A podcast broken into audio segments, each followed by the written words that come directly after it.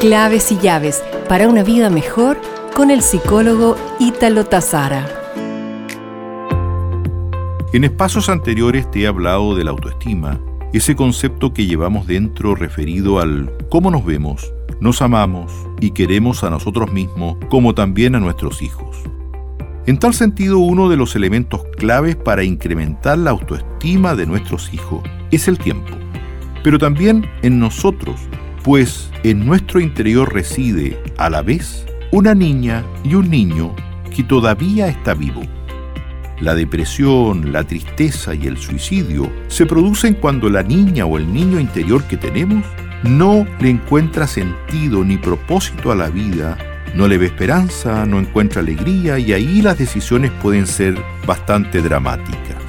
Por eso la autoestima es muy importante, la propia y la de aquellos que hemos traído a este mundo.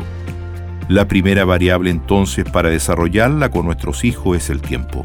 Ese tiempo de calidad, pero también de cantidad.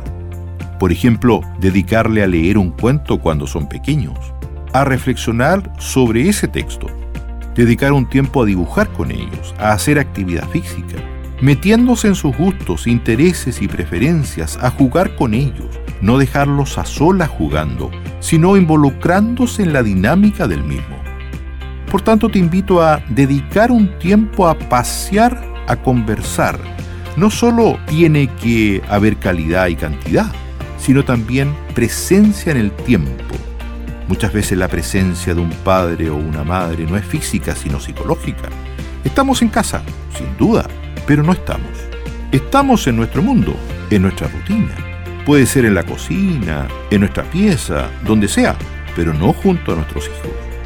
Recuerda entonces el tiempo no es solo calidad, cantidad, sino también presencia. Nos reencontraremos pronto con más claves y llaves para una vida mejor.